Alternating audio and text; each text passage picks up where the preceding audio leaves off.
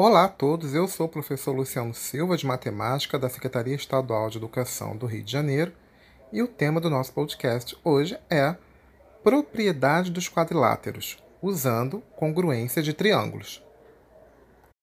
Os quadriláteros, por exemplo, quadrado, retângulo e losango, são figuras planas comuns e de grande importância da geometria.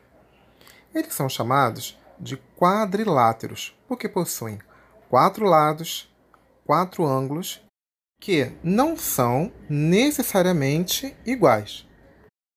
Um quadrilátero bem conhecido são os paralelogramos. Eles possuem dois lados opostos paralelos, ângulos opostos congruentes e diagonais que o dividem em triângulos congruentes. A palavra congruente é usada para dizer que tem o mesmo tamanho.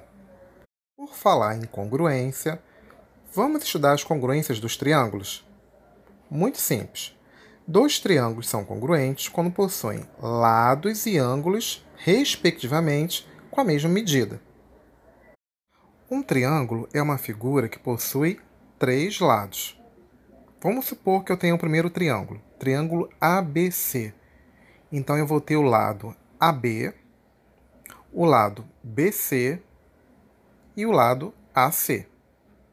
E eu tenho um outro triângulo, DEF. Eu vou ter o lado DE, o lado EF e o lado DF.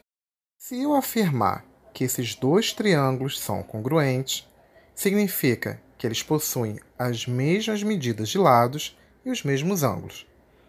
Então, no triângulo 1, o lado AB é igual ao lado DE do outro triângulo. O lado BC tem que ser igual ao lado EF. E o lado AC tem que ser igual ao lado DF.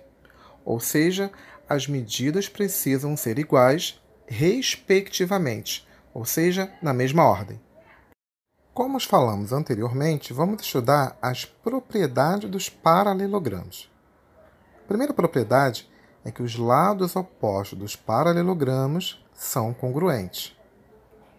Segunda propriedade é que os ângulos dos opostos dos paralelogramos também são congruentes e que as diagonais dos paralelogramos cruzam-se no ponto médio. Algumas palavras foram ditas que talvez você não tenha entendido. Por exemplo, vértice. O vértice é um encontro de dois lados.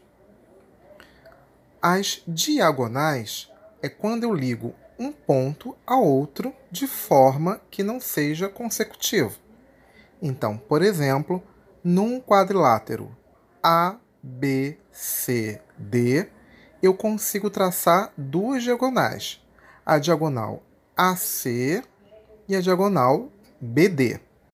Essas diagonais, a diagonal AC e a diagonal BD, elas se cruzam no ponto médio. Viu como é fácil? A gente precisa estudar geometria para poder fixar os conteúdos.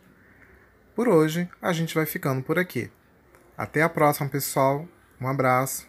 Tchau.